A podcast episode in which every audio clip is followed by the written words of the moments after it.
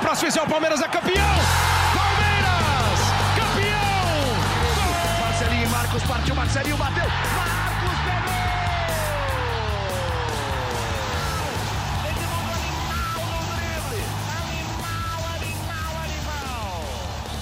Fala torcida palmeirense, amigos e amigas do GE. Aqui é o Henrique Totti e está começando mais um GE Palmeiras, seu podcast semanal sobre o Verdão aqui no GE e hoje em formato de livecast. Estamos ao vivo no GE e no YouTube. E nessa edição do podcast GE Palmeiras eu estou aqui com o Thiago Ferri e com o Leandro Boca. Thiago Ferri, minha dupla de setorista, e Leandro Boca, a voz da torcida é, do Verdão aqui no GE. Como está dando só boa tarde para meus amigos? Boa tarde, Tiagão. Bem-vindo, amigo. Fala, Totti, Boca, pessoal que acompanha o livecast de hoje, barra podcast. Tem muito assunto, hein? Hoje tem bastante coisa para falar. Tem bastante coisa para falar e, como sempre, Leandro Boca, nossa voz da torcida. Bem-vindo, amigo. Manda aquele recado inicial para os seus ouvintes, antes da gente começar de vez aqui. Quando surge Totti, quando surge Ferri, toda a família palestrina que está aqui ao vivo conosco, Vamos falar desse circo chamado futebol brasileiro. vamos falar, vamos falar. Vamos falar muito de Atlético Paranaense 2, Palmeiras 2, arbitragem, nota da CBF, coletiva de João Martins, nota do Palmeiras, não exatamente nessa ordem cronológica, mas vamos falar sobre isso tudo. Então, bora nessa, porque tem muito assunto, mas vamos falar começando sobre o jogo em si, amigos é, porque o futebol ele acaba ficando de lado, né? O Boca até falou agora sobre o circo que é o futebol brasileiro. Então vamos fazer um pouco da nossa parte, só falar um pouquinho rapidinho é, do que foi o, o futebol jogado é, ali na Liga Arena, né? Na, na Arena da Baixada, porque o Palmeiras foi só com Gomes e o Everton de titulares, né? Poupou Veiga, Dudu, Arthur, nem, nem chegaram a viajar para Curitiba. E o Palmeiras conseguiu fazer um bom jogo, na minha opinião é, com as reservas, montou uma linha de, de cinco ali, Naves jogando de terceiro zagueiro. É, eu queria ouvir a opinião dos amigos é, do que vocês acharam da partida do, do, Palmeiras, que foi muito condicionada pela arbitragem, né? Porque se é expulso no primeiro tempo o Zé Ivaldo, depois tem a expulsão do Garcia, mas vamos falar desse primeiro tempo com o Hendrick começando perdendo esse pênalti. Boca, que, foi esse pênalti do Hendrick, hein? Rapidinho. Cara, começar falando desse pênalti do Hendrick é triste demais, né? Porque ele foi, foi uma mistura de futebol com ginástica artística ali. Ele tentou dar uns, uns pulos e não, não foi legal. Em compensação, depois ele fez um belo gol e um belo cruzamento de um cara que é muito criticado, que é o Breno Lopes, né? Uh, o Palmeiras fez uma boa partida, Totti. O jogo estava extremamente controlado. Você sabe que quando eu olhei a escalação, antes de mais nada, jogar com o Atlético Paranaense é complicado. Jogar com o Atlético Paranaense na Arena da Baixada é mais complicado ainda. Aí a gente pega a escalação e na escalação a gente vê um time totalmente reserva, com exceção, com exceção de duas peças que você já comentou aí. E aí você fala, putz, cara, um time totalmente reserva, com o Atlético na Arena da Baixada, um empate também não é, não é nada mal ali. É, tá tudo bem se isso acontecer. Só que o uhum. Palmeiras joga de uma forma, com uma disciplina tática tão, tão fantástica, cara, que o Palmeiras tem o controle da partida ali. Para a proposta que o Palmeiras veio apresentar, estava tudo sob controle. O Palmeiras faz 1 a 0 com o Hendrick depois de perder o pênalti, o Palmeiras faz 2 a 0 com o Gabriel Menino, estava fazendo uma partida controlada até que o Garcia faz o que faz, coloca a mão na bola, é expulso e aí o Atlético Paranaense toma conta do jogo quando tem um jogador a mais. A frustração do palmeirense comigo não é diferente, é que assim, o que aconteceu no começo do jogo, no pênalti que o Hendrick sofreu, foi uma agressão. Foi uma agressão. Eu assisti por muitas vezes MMA e não vi um lance desse uma cotovelada na orelha da forma que eu vi. E se esse lance não é para expulsão, eu não sei mais o que significa cartão vermelho. É, vamos falar disso ainda. Eu queria ouvir o Thiagão falar sobre o jogo também, porque achei interessante, né, Thiagão, a forma como o Palmeiras se portou em campo ali. O, o Boca falou bem que é, para o que o Palmeiras pensou foi muito bem executado, né? o Atlético ele tem essa força em casa é, de ser um ataque veloz, de ser um ataque intenso. É, aí o João Martins meio que dobra a marcação ali em cima do Vitor Roque, né? Com, é, com o Naves e o Murilo, e ainda tinha o Vanderlan dando apoio na esquerda, tanto que o Vitor Roque ele faz um primeiro tempo meio apagado.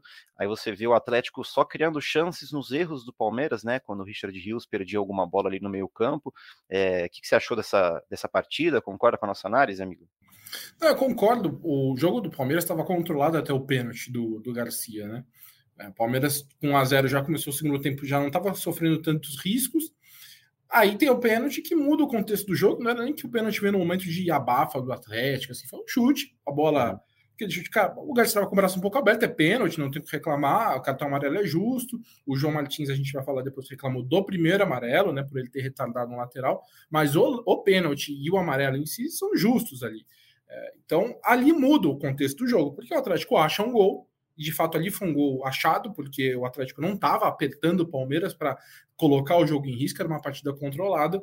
E aí, aí é óbvio, o Palmeiras com um time praticamente inteiro reserva, toma o 2 a 1 fica com um a menos, e aí você começa a a sofrer a pressão, né? Você começa a sofrer a pressão, o Atlético vai para cima, é uma jogada bem trabalhada ali, acaba saindo o gol de empate. O Boca falou um negócio que é verdade.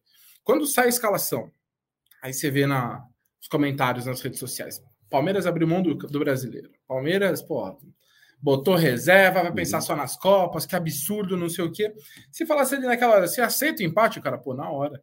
Sim. Aí quando o menino faz 2 a 0 ali, você fala, pô, beleza, o Palmeiras vai ganhar, poupou os titulares, vai continuar na cola ali do, do Botafogo e vai é, e, e, vai descansar o pessoal para os outros jogos, né? Mas acabou que sofreu empate. Acho que no, no contexto do que é jogar na Arena da Baixada, o empate não é ruim. Agora, a forma como foi, obviamente, é super frustrante, mas eu concordo com vocês. Acho que quem entrou deu uma boa resposta. A equipe com basicamente só reservas teve bons momentos. É, e aí poderia ter tido melhor sorte o Hendrick tivesse feito o gol de pênalti, o Zé Evaldo tivesse sido expulso naquele primeiro lance que a gente vai falar aqui. Acho que não tem muita discussão, ele teria que ter sido expulso naquele lance. Então, acho que de tudo é frustrante, mas o resultado não é ruim por, por ser na Arena da Baixada, por estar com uma equipe bem, bem desfalcada, enfim, por tudo que aconteceu no jogo. Perfeito, perfeito. Bom jogo para jogadores como o Hendrick, né? Ter uma confiança. Apesar de ter perdido o pênalti, ele já mostra a confiança ali de, é, de arriscar ele dar um chute de longe depois, depois faz o gol. Bom jogo pro Breno Lopes também, que eu vi muita gente elogiando nas redes sociais, é um cara que recebe muitas críticas. Bom jogo pro Naves também é, se afirmar no meio desse elenco. É, mas é isso que você falou, né? Até por tudo isso, um time reserva, você abrir 2 a 0 na Arena da Baixada, depois tomar um empate, vem toda essa frustração. E aí começa toda a revolta do Palmeiras, tudo isso que a gente viu é, de ontem para hoje. Vamos falar disso agora, mas antes vamos passar rapidinho é, pelo chat aqui, é, rapidinho, vamos lá. A Bárbara falando que o Atlético é a equipe mais violenta do campeonato.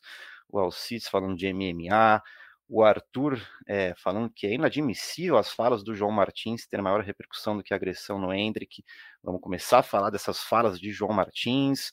O Alcides também dando uma cornetada no Hendrick por bater o pênalti com a displicência. O Hendrick falou que ele treinou a semana toda assim, Alcides, e não perdeu nenhum pênalti. Ah, para, para, para, para, para. Acontece, Desculpa. cara, pode acontecer. Não, para, para, para, para. Não, isso, isso eu duvido. Isso eu duvido. Com todo respeito a um jogador que eu admiro muito. Eu tá duvidando ter... do Hendrick, então. Ah, não, eu vou ter. Para mim, esse cara ele vai brilhar no futebol no mundo inteiro, cara. Eu gosto muito do Hendrick, mas peraí. Oh, você não precisa ser jogador de futebol. Você treinou aqueles saltitos e bater fraco daquela forma. Não, desculpa. Aqui que assim, tem coisas na vida que assim, eu acho mais fácil a gente assumir. É mais fácil, cara. Pede desculpa e boa. Tipo, cara, eu acho que você fica maior ainda. Cara, bati o pênalti mal, vou treinar mais. Acabou. Fim de papo. Por exemplo, a gente vai falar sobre isso. A CBF acusando o João Martins de xenofobia. Não é mais fácil falar assim, cara, nossa arbitragem tá ruim demais, vamos tentar melhorar? Ah, dá licença. É, saudades de cobrir um treino para ver, né, se ele tá realmente treinando assim, né, Tiagão? É, ele pode até ter treinado, mas eu duvido que no treino tenha saído fraco daquele jeito e sem e no, e quase que no meio do gol, né? Porque não é nem que a bola saiu só. Se saísse fraca no cantinho ali, dificultar o goleiro, beleza, mas foi fácil a defesa do goleiro do Atlético. Então, é, pode ter treinado, mas se treinou, não executou bem de qualquer forma ontem. O pessoal falando que o Everton ajudou nos treinos. Mas é isso. Vamos falar então do que foi a polêmica, né? Tiagão, Boca, é, porque, vamos contextualizar rapidinho, o Atlético não teve um expulso que era para ser expulso. O Palmeiras abriu 2 a 0 o Palmeiras teve um expulso é, na teoria corretamente, mas a gente vai falar do primeiro cartão amarelo também que o Garcia é, levou, e aí o Atlético consegue empatar. É, aí dá para ir um pouco de monólogo aqui, porque era eu quem estava trabalhando ontem, né? É, os amigos estavam de folga, então eu acompanhei toda essa sequência, né? A gente estava esperando ali o, a coletiva a coletiva começar, o Felipe Cury, repórter da, da transmissão, estava lá em Curitiba, né? E aí a TV Palmeiras abriu é, a transmissão. É, eu demorei para dar o play ali, achei que estava ouvindo. Aí, no que eu dei o play, eu já vi que já tinha acabado, né? Que eram cinco minutinhos, foram cinco minutinhos de entrevista. Aí falei, lá vem coisa. Aí o João Martins vem para a coletiva, a imprensa não tinha sido informada de que era para ser um pronunciamento só, que o João Martins só ia falar um, é, o que ele tinha para falar e ia sair. É, e, e, fala tudo isso que ele falou sobre um, um sistema não, é, não ser bom para o sistema, o Palmeiras ganhar duas vezes, ele critica é, a arbitragem falando da não expulsão do Zé Ivaldo, é, que acho que todo mundo aqui concorda que, que era para ser expulsão, porque o Zé Ivaldo ele esquece completamente a bola, né, a imagem é clara, ele mostra o Zé Ivaldo já mirando né, o Hendrick e dá a cotovelada, depois ele reclama também da expulsão é, do Garcia, o pênalti ele diz que é correto, de fato é correto, a bola explode no braço aberto ali do Garcia, mas também que ele fala do primeiro amarelo do, do Garcia, que ele retardou ali o, é, a cobrança de um lateral. É, eu vi até um pessoal comentando aqui no chat que foi de, logo depois do Everton já ter demorado um pouquinho também para retardar um tiro de, de meta. E aí o João Martins fala tudo aquilo. É, a gente pode até ler algumas aspas dele aqui depois, é, eh, para quem não viu, mas também no ge.globo Palmeiras tem tudo certinho lá o que ele falou. E eis que aí o Thiago Ferri acorda hoje cedo para trabalhar e tem nota para todo lado, né, Tiagão? É, me ajuda a explicar essa história toda. É, primeiro falando dessas notas, aí a gente volta depois para o que o, João Martins falou mais detalhadamente. Se fosse um debate, o João Martins falou, a CBF deu a réplica e o Palmeiras teve a tréplica Exato. de manhã, nessa manhã de segunda-feira.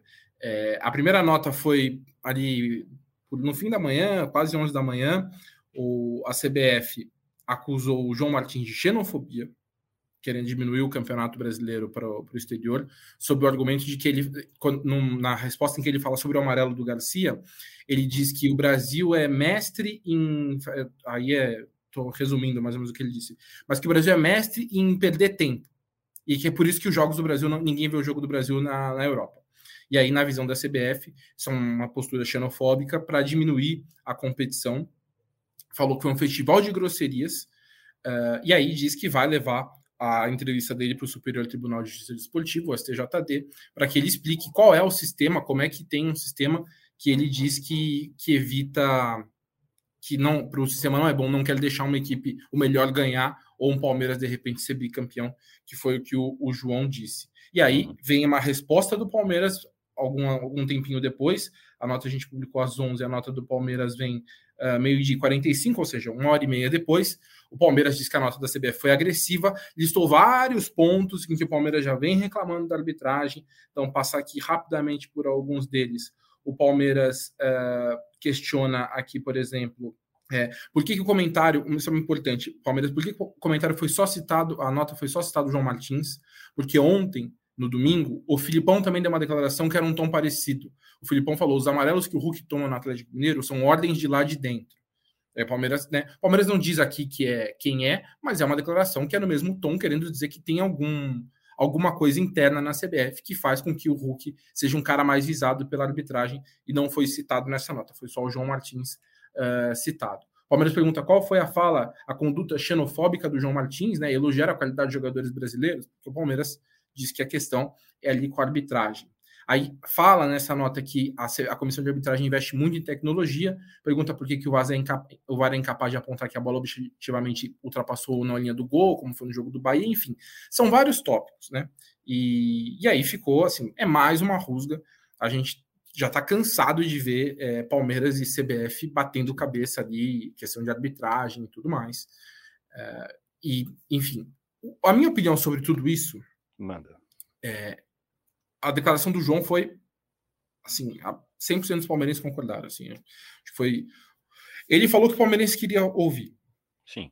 Eu acho que ele não poderia falar desse jeito, porque uma coisa é o torcedor achar isso, uma coisa é o, torcedor, o, o, o torcedor pensar isso, e eu acho que o torcedor pode pensar isso. Agora, o funcionário do Palmeiras, eu acho que não poderia falar da forma como foi.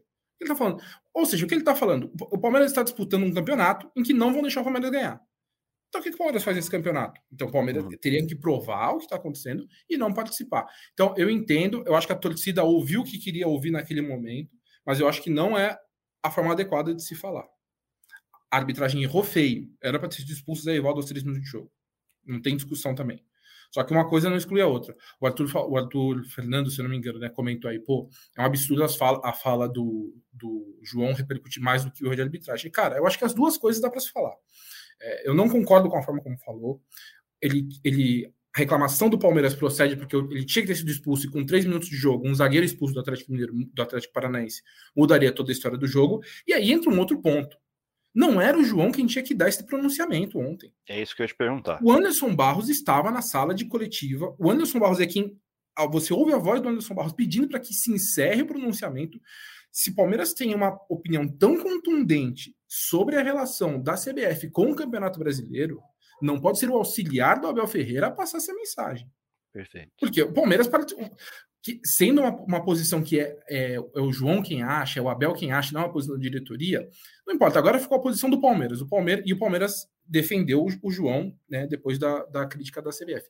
Então a minha questão é: é uma sequência de. de eu não, ah, foi uma expulsão. É, mal, não foi uma expulsão, foi um erro não ter expulsado o jogador Atlético, foi um erro.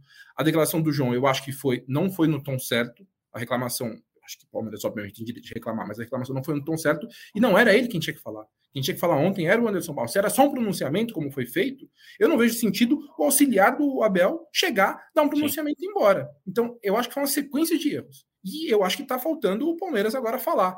Tá faltando uma.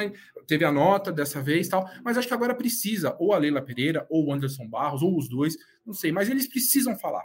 Porque assim, a corda está esticando muito. É, eu acho que isso está virando uma, uma questão muito complicada para a comissão técnica.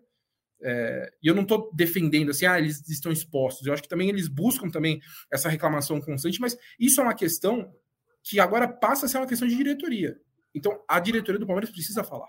Já passou da hora de falar. Não poderia de jeito nenhum ter sido o João Martins a fazer a declaração ontem, depois do jogo. Se a revolta era tão grande, e o Totti mesmo publicou ontem, havia uma revolta muito grande no Palmeiras com a, a decisão da arbitragem de não expulsar o Zé Rivaldo. Então, era a diretoria, não era o João Martins a falar ontem. Perfeito, perfeito. Eu quero ouvir o que o Boca vai falar também, é, mas até falar sobre, sobre esse bastidor de ontem, porque ficou muito essa interpretação de que o Barros teria é, interrompido, de que o João é, resolveu falar, por exemplo, por conta própria lá e, e foi para a imprensa falar, e aí o, o Barros viu que ele estava falando alguma coisa que não era para ser dita e interrompeu a entrevista. O que aconteceu foi, foi aquilo que eu, que eu relatei logo no começo, né? Que a imprensa não foi avisada de que seria um pronunciamento, né? Então todos acharam que era uma coletiva, onde você faz uma pergunta, o técnico responde, tanto que o Felipe Cura ele faz a primeira pergunta, é, o assessor ele autoriza a fazer a primeira pergunta, e no que ele termina a resposta barra pronunciamento, aí o Anderson Barros ele, ele intervém, né, ele fala que deu, que era uma decisão da diretoria ser só um pronunciamento, aí ficou um pouco dessa interpretação, né, de, poxa, o João Martins é, foi vamos pôr entre aspas aqui, censurado pelo Anderson Barros, depois a gente apurou também que era uma decisão já em conjunta, é, o Palmeiras disse que já era uma decisão dos dois de fazer um pronunciamento, então assim, não foi que o Barros foi lá é, e interrompeu o João Martins, ó, pare de falar, chega de falar, segundo o Palmeiras, era uma decisão é, já tomada pelos dois, mas eu tô super com o Tiagão. Se, e é pior, né? Se, pior desse jeito é pior, é, né? Se é uma decisão entre os dois, como que eles chegaram nessa decisão de colocar o auxiliar do Abel Ferreira é, que é conhecido entre os palmeirenses por ser esse cara mais faca nos dentes, né, de, de falar, ele tem aquele protesto lá que ele tapa a boca, inclusive, já como uma marca também, é, acho que fica pior. O que, que você acha, Boca? É, você sente um pouquinho de omissão por parte da diretoria? É, como que você enxerga as falas do João Martins sobre o determinado sistema? conta pra gente. Eu vou começar respondendo, talvez sendo até um pouco polêmico. Leila Pereira, cadê você? Anderson Barros, fale mais. Fale mais. Eu vi uma postagem do Paulo Nobre antes de ver um pronunciamento da Leila Pereira. Sabe quando a torcida reclamou muito semana passada e ficou falando do tal do avião? O coitado do avião não tem nada a ver com isso. O avião é de uma pessoa e esse avião ele pode ser utilizado pelo Palmeiras e o Palmeiras pode ter benefícios financeiros com isso, gastar menos. Só que o que, que a torcida do Palmeiras clama e reclama? Quando o assunto é o avião, a Leila aparece. Quando é um assunto tão importante desse, ela ainda não apareceu. Ferri Totti, o que o torcedor do Palmeiras ontem viu do João Martins é o que todo torcedor não apenas queria ouvir, como disse o Ferri, disse muito bem. O torcedor do Palmeiras queria muito falar tudo que o João Martins falou. Então o torcedor do Palmeiras se sente absolutamente representado com o João Martins naquele momento. Tá? Erro de arbitragens acontecem no Brasil inteiro para todos os times, porque a arbitragem nesse país ela é fraca. Eu falo isso em 90% dos meus vídeos. É que com o Palmeiras, sem brincadeira, já dá para formar, cara, já dá para formar uma quadrilha, porque é complicado. Tá acontecendo muito. E ontem, o erro que aconteceu ontem, ele foi crucial e determinante para a resolução da partida, gente. Ponto. E mais uma vez, contra o Bahia, se a bola passou ou não da linha do, da linha do gol, a gente nunca vai saber por incompetência também. É incompetência atrás de incompetência. As pessoas estouram. E aí, os líderes do Palmeiras, que são a Leila Pereira e o seu representante, que seria o diretor de futebol, eles não chegam e não dão a cara. Em outros tempos, outros presidentes do Palmeiras, como é o caso do Paulo Nobre que eu acabei de falar, ele ia blindar a rapaziada, ele ia chegar e ia falar. Ninguém vai passar por cima do Palmeiras na mão grande. Isso são aspas que o Paulo Nobre já usou. Ele vai dar cara. Se tem algum problema que o Palmeiras vai ter que arcar depois, problemas jurídicos e tal, o presidente vai e coloca a cara, junto com a sua equipe jurídica para proteger. Agora vai o auxiliar técnico e fala, porque não tem ninguém para falar, velho. Porque não tem ninguém para falar. E eu, como torcedor palmeirense, que me sinto revoltado assistindo mais uma roubalheira contra o Palmeiras, me sinto representado por um auxiliar técnico falar alguma coisa, já que a nossa presidente não fala. Desculpa se eu estou sendo um pouco polêmico, já fui também, já está gravado e é isso mesmo. Mas a gente se sente assim, cara. Pô, o bastidor do Palmeiras tem que ser um pouco mais forte, cara. Tem que ser um pouco mais forte. Não dá para aceitar. E a gente não tem que esperar realmente um auxiliar ter que ir falar.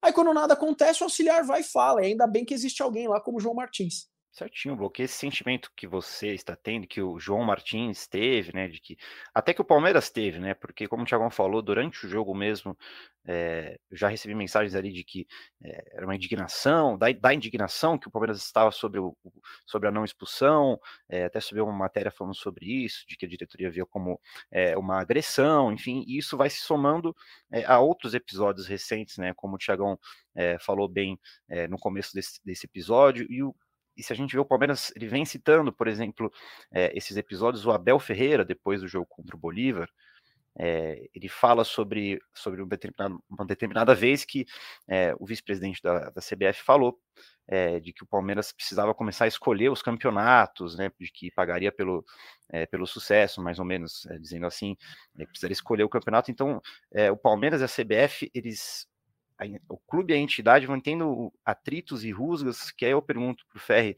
é, se, se isso pode ser benéfico ou prejudicial é, para o Palmeiras em si, Tiagão. Resolve alguma coisa, por exemplo, é, o João Martins, tendo essa informação de que foi uma decisão em conjunto com a diretoria, ir lá e botar a boca no trambone, assim, falar, falar tudo isso? Não. Acho que pode ser benéfico? Não, não, não, sinceramente, assim, eu também não acho que isso vai fazer com que o Palmeiras seja mais visado pela declaração do João Martins. Não acho. Uhum. A questão é que eu acho que se o Palmeiras tem uma indignação, a postura da, do clube como instituição, quem tem que se posicionar então é a diretoria. E aí você falou dessa questão de reclamações e tal.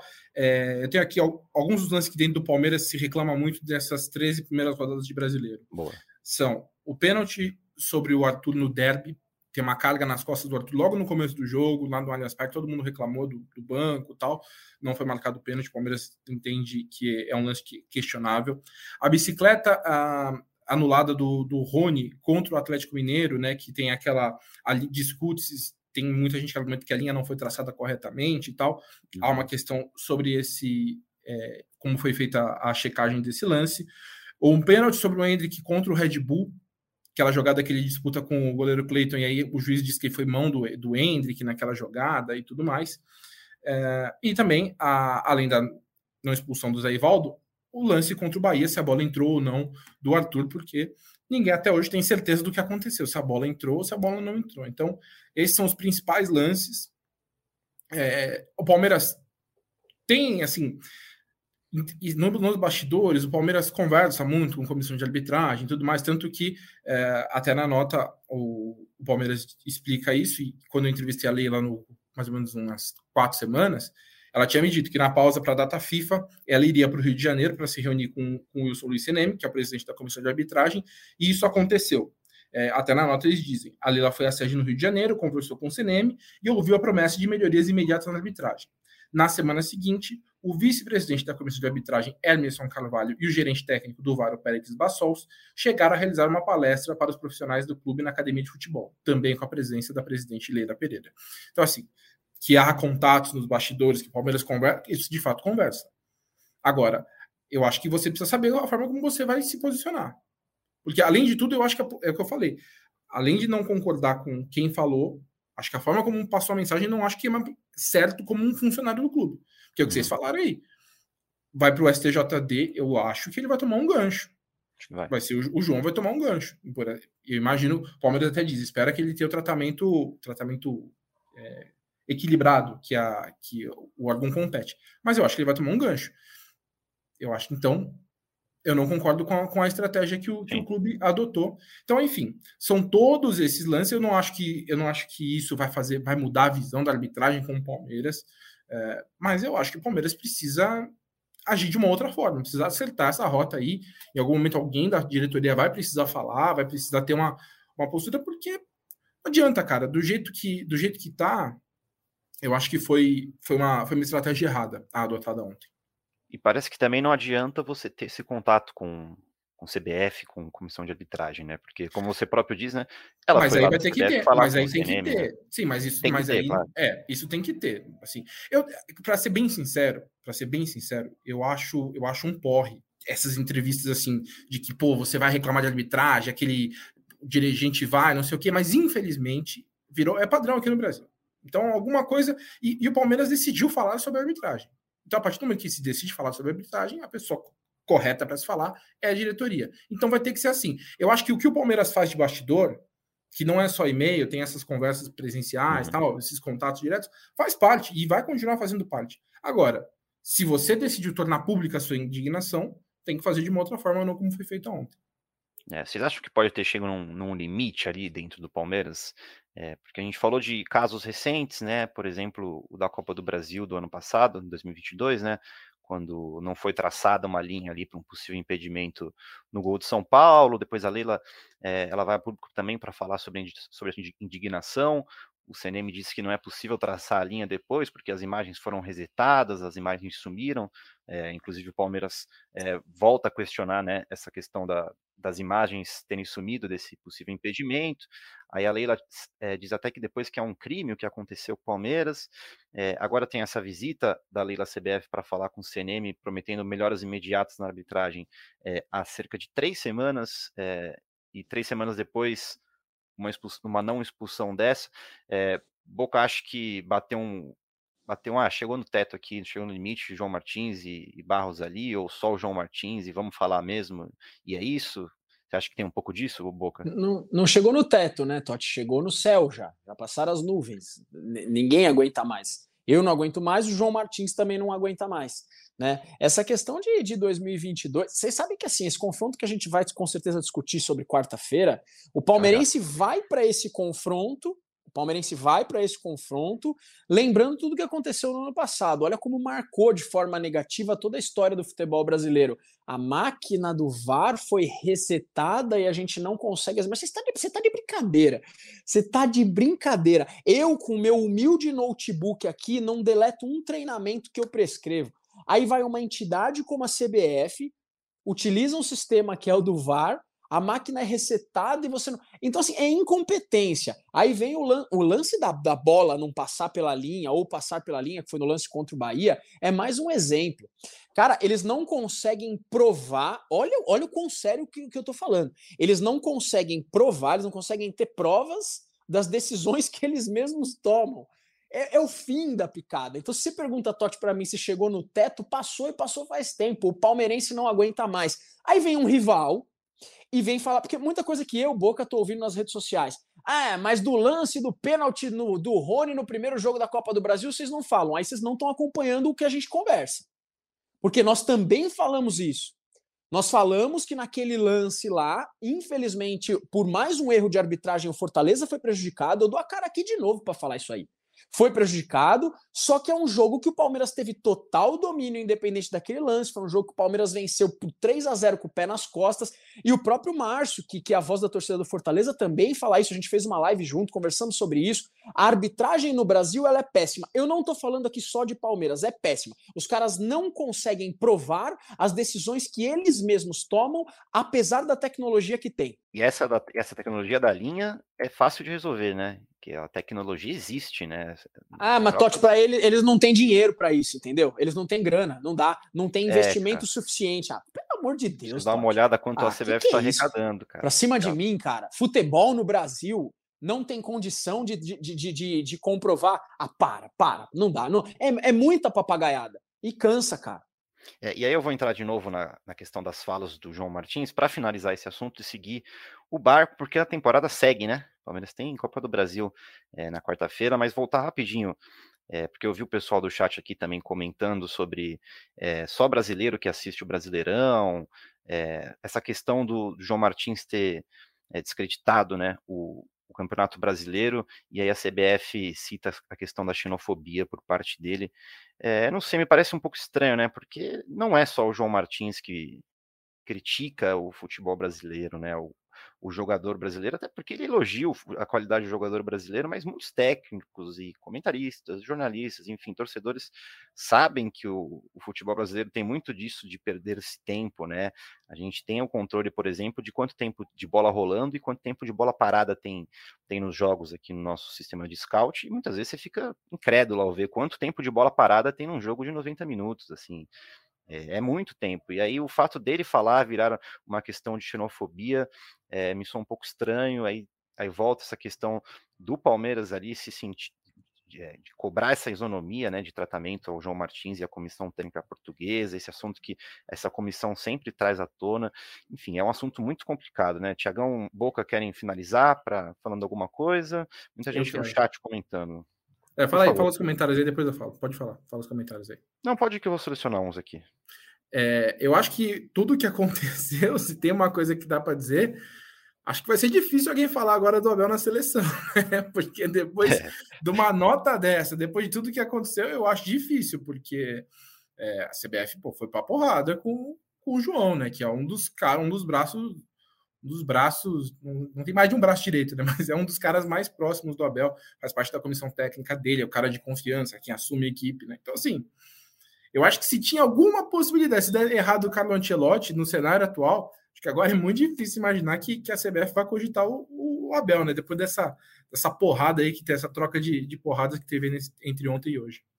É, isso é fato. E o Boca comemora, né, Boca? Muito, cara, isso. muito. Muito. Eu quero, assim, cara, eu quero o Abel no Palmeiras até a eternidade. Até a eternidade, de verdade. Mas se em algum momento ele sair, que se ele for para a Europa e tal, se quiser assumir a seleção brasileira depois dos tempos dele de Europa, aí são outros 500. Agora não, cara, a seleção dele é verde, cara, para. É uma seleção muito mais competente, né, cá entre nós.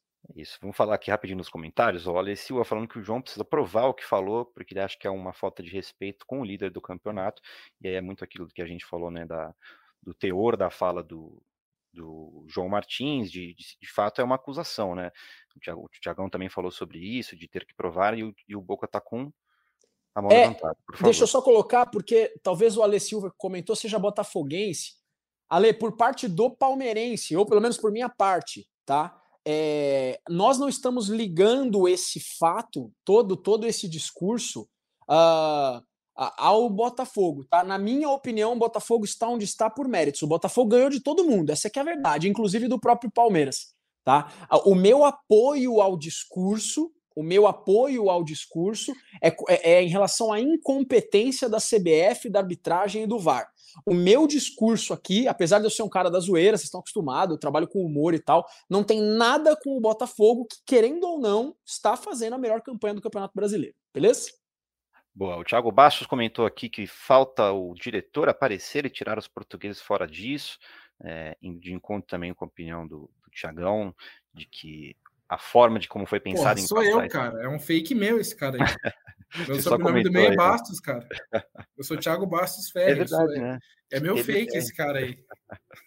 Um abraço. A Bárbara, a Bárbara falando do, que é engraçado que o mesmo teor de declaração dos outros clubes não tem a mesma consequência que o Palmeiras, né? Tanto que é, comentando sobre essa declaração do Felipão do Hulk, tem Fora Cinema, tem ali comentando sobre boa tarde, galera do chat, o Paizão, o Verdão Paizão, enfim, é, muita gente participando, muito obrigado pela participação de todos. O Marquinho também falando aqui que não tem o que questionar dos 13 jogos, o Palmeiras foi prejudicado em 7 jogos.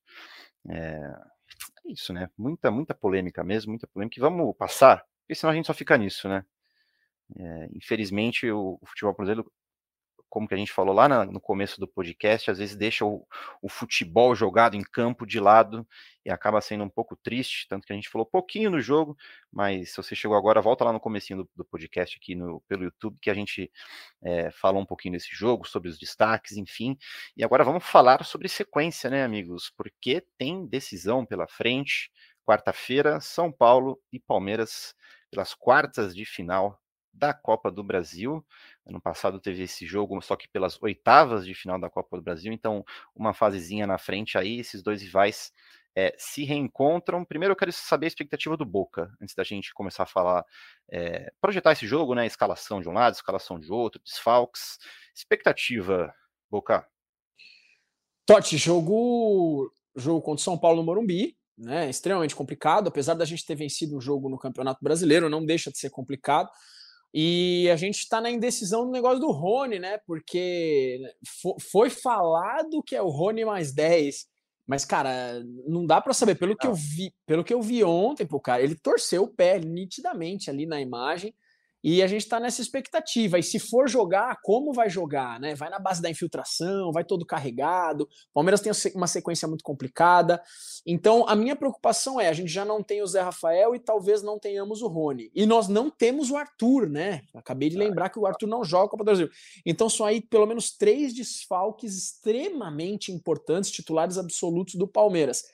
Cara, jogo muito difícil, jogo muito difícil, mas é, é uma competição que, que o palmeirense quer, tá? Essa revanche do ano passado é importante pra caramba, então eu confio na estratégia ali do João Martins, já que o Abel também não pode estar no banco de reserva, é, para o Palmeiras conseguir enfrentar o São Paulo de igual para igual, tem tudo para enfrentar, o Palmeiras tem um time forte mesmo com esses desfalques, mas um jogo difícil, expectativa, tote de tensão, cara, de tensão. Confesso para você que se nós vamos, eu quero que o Palmeiras vá para ganhar, mas confesso para você que se a gente sair com um empate, um jogo encaixado e a gente trouxer para o Allianz Parque, por mim tá tudo legal também. Entendi, entendi. Ó, do, que, tensão. Do que o Boca Falei. falou, do que o Boca falou, o, o Rony deve passar por mais exames ainda. O Palmeiras não tem uma, um diagnóstico fechado. O João falou ontem, né, que era o Rony mais 10 na, na quarta-feira, mas vamos ver. Ainda não, ele não foi para hoje teoricamente ele iria para campo porque os jogadores que atuaram menos do que 45 minutos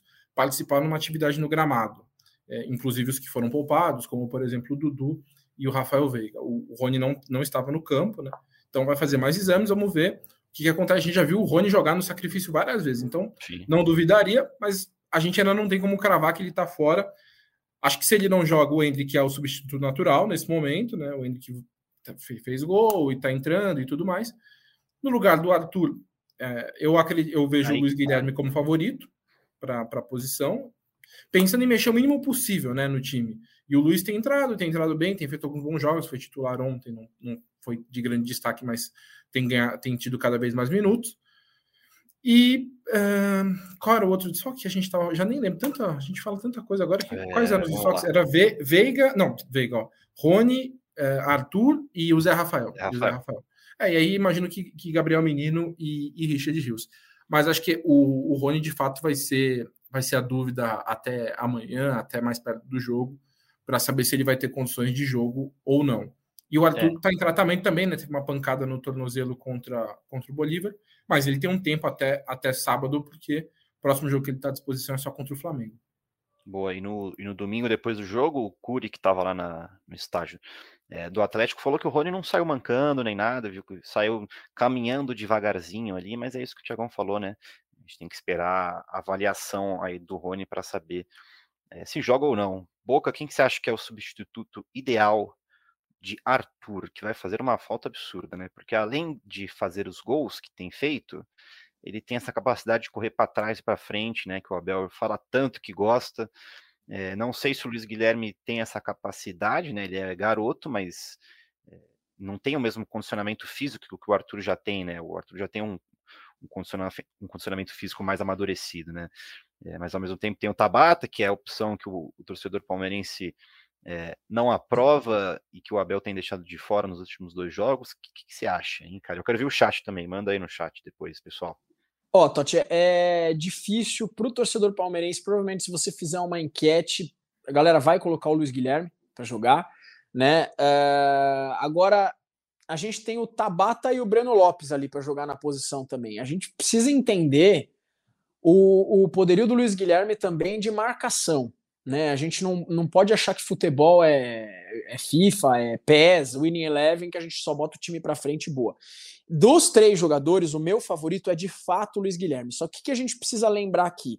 O Palmeiras é bem provável que não conte com o Zé Rafael novamente. Então, ali, se a gente for jogar com Richard Rios e Gabriel Menino, que foi o que aconteceu na Libertadores da América na quarta-feira, eles foram bem no, no, nesse jogo. Né? O, o Rios conseguiu marcar bem, só que esse jogo contra o São Paulo é uma prova um pouco mais real desses dois jogadores lá como volantes. Eu não sei como vai ser o Palmeiras no, no sistema defensivo. Então, esse jogador que vai jogar no lugar do Arthur, ele tem que marcar também. Né? O Arthur marca pra caramba, o Arthur recompõe muito, o Arthur corre muito para trás também quando precisa. Então confesso que eu tô um pouco em cima do muro, eu não, não sei dizer qual é a melhor opção. De olho fechado, se você perguntar para mim, prefere Luiz Guilherme é, Tabata ou Breno Lopes? Eu vou responder para você que eu prefiro o Luiz Guilherme. Mas, cara, pensando no, no, na estratégia do jogo, um jogo complicado, na casa do adversário, no mata-mata, que a gente também precisa se defender, porque ainda tem mais 90 minutos, eu confesso que eu preciso pensar um pouquinho mais. O, eu tô olhando aqui o chat, o Rafael Delmanto, meu amigo aí, um abraço para ele, Rafa, falou, ele vai de Breno Lopes para fechar a beirada. Eu, enquanto vocês estavam falando, me veio uma outra ideia até. Hum o Marcos Rocha está treinando, treinou hoje com o elenco. E se ele coloca o Marcos Rocha e põe o Mike de ponta? Também para fechar a marcação, jogando no Murumbi, fora de casa, ele jogou assim no ano passado, quando não teve o Gustavo Scarpa ali. Eu acho também, é, a gente vai ter a confirmação amanhã também, de porque o último treino de fato vai ser, se bem que no, na quarta ainda de manhã vai ter alguma atividade, né?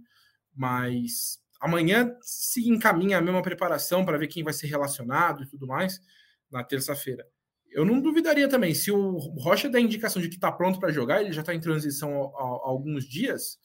Eu também não, não acho absurdo ele colocar o Mark como ponta e o Rocha como lateral. Cara, é uma ótima opção mesmo. Uma ótima opção. O Panício Colusa é, concordou com você. Essa é uma boa, é, Thiago. E, e, antes, ele retrucou você e Rafael Delmanto falando sobre Breno Lopes. Falando que o Breno Lopes não marca ninguém, que essa é a maior mentira que o Palmeiras conta. Pô, cara, acho que ele marca sim, ele marca um pouquinho mais ali que o, que o Luiz Guilherme, mas é isso, né? Tem, temos opções ali. Eu queria falar de Richard Rios, amigos, no meio-campo. É, o que acharam do jogo dele, projetando para a sequência. Eu acho que esse jogo, eu não sei nem se eu devia perguntar se esse jogo do Atlético que vocês acharam sobre ele, porque ele estava muito isolado ali, né? Ele jogando meio sozinho, ele não podia Outro errar. Esquema, né? É, então ele não podia errar ali. Tanto que quando ele errava ali uma, uma girada de, de corpo, uma proteção, o Atlético já saía é, no ataque perigoso ali, mas acho que não tem muito segredo ali no meio-campo, né? Richard e Gabriel Menino. Ô, Totti, depende, cara. Eu penso assim como você, mas dependendo de como o jogo tiver configurado, cara, lembrando que a gente tem um jogo de volta, entendeu? Eu não, eu não acharia um absurdo se de repente cara, o Palmeiras entrasse com três zagueiros também contra o São Paulo. Não acharia nada é. absurdo. É. A, a, ideia inicial, que a gente prevê inicialmente, é a mesma dupla da Libertadores da América. Só que na Libertadores ali, uh, o Palmeiras não teria. É, é diferente. Primeiro que o Bolívar. O Bolívar no Allianz, creio que seja inferior ao São Paulo no Morumbi. Posso estar equivocado aqui, piadas à parte, mas eu acho que é inferior. E, cara, no jogo contra o Bolívar, por, era a última fase, da, era o último jogo da fase de grupos, que o Palmeiras já estava classificado e queria vencer, queria jogar para frente ali de qualquer jeito para ser o primeiro geral. Contra o São Paulo é um mata-mata que a gente vai trazer o outro jogo para dentro de casa. Né, acho que uma configuração um pouco diferente, cara. Acho, acho que não dá pra gente cravar dessa forma, não. É, Vamos ter que esperar mesmo, porque é, também tem outro lado, né? Eu resolvi aqui abrir o GE São Paulo para saber se tem desfalque no lado de São Paulino. E tem desfalque, hein, amigos? Não tem um time inteiro de desfalques. Tem um time inteiro de desfalques. Nossos amigos é. do GE São Paulo subiram aqui que o São Paulo deve ter um time inteiro de desfalques contra o Palmeiras. Aí eu vou passar a lista para vocês aqui, ó. Que são os zagueiros Ferrarese e Beraldo, os laterais Moreira e Igor Vinícius e os meias Galopo, Thalix Costas e Michel Araújo, eles se recuperam de lesões. Aí o lateral Wellington, os atacantes Erisson e Alexandre Pato estão aprimorando a parte física depois de um período longo afastado.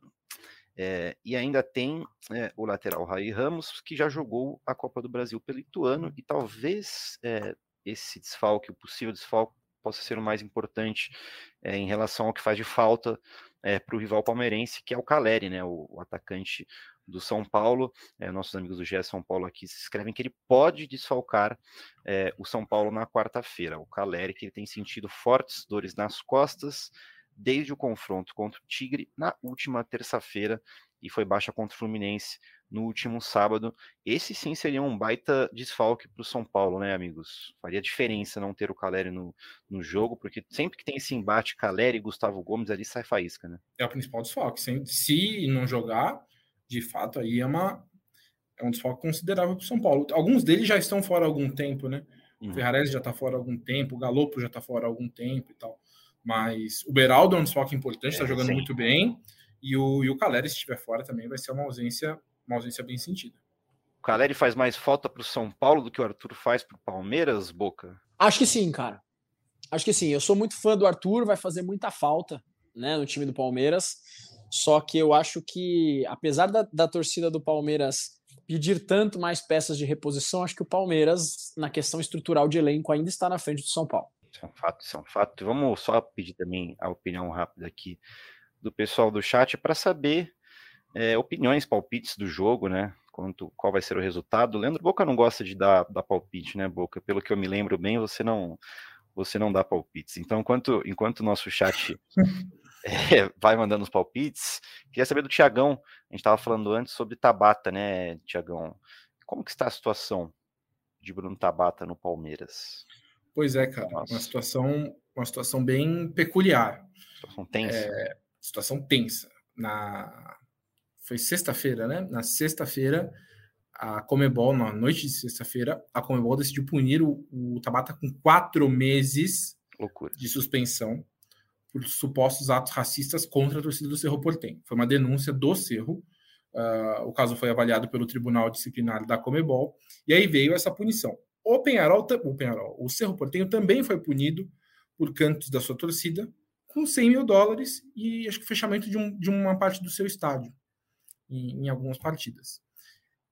E aí o Palmeiras é, ficou assim bem surpreso com a decisão, porque a, a, defesa, inclusive o vídeo que a gente teve acesso da defesa do Bruno Tabata, tá explicando. Ele faz os gestos de, de macaco, mas rebate, é, mostrando o que a torcida estava fazendo. E, e assim, é, o vídeo mostra, né? O vídeo que viralizou muito, mostra a, a, a, torcida já xingando jogadores do Palmeiras, e depois disso, tá ali o, o Hendrick, o Tabata faz também faz o gesto. É, eu apurei com algumas pessoas na Comebol que para se montar a, a defesa, para se montar a decisão da pena, é, tem um outro vídeo que ninguém tem acesso, que está dentro do processo. Tentei ter acesso a esse vídeo, não, não vou ter acesso, não vamos ter acesso ao vídeo. Mas a, a, na, a gente na Comebol argumenta que há um outro vídeo que mostra que o, o Tabata fez esse gesto.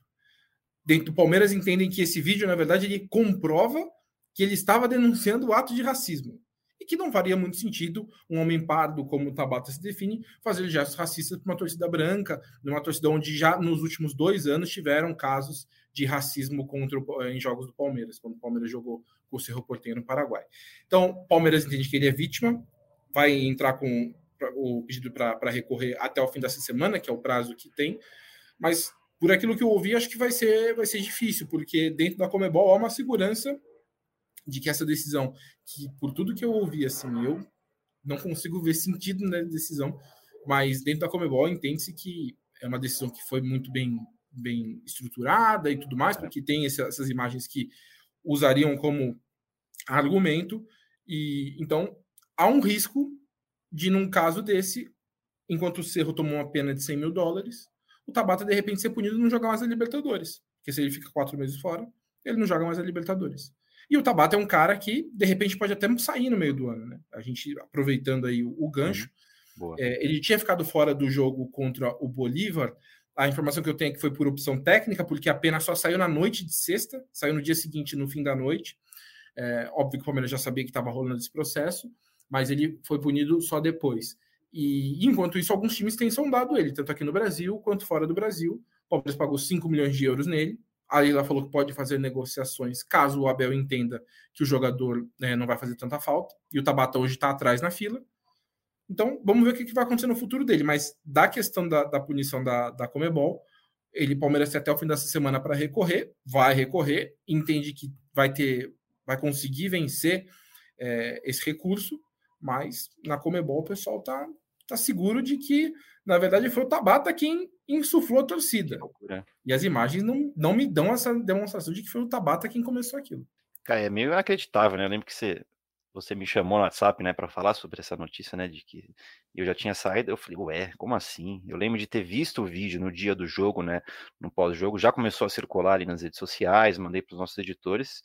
É, loucura, loucura essa história. Boca ia falar alguma coisa ou você abriu o microfone aí? É, é, é só para concluir o que o Ferri tá, tá falando aí. A, a Comembol tem que vir com uma prova, mas, cara, aquela prova realmente muito diferenciada nesse vídeo que eles não mostraram pro Ferri, né?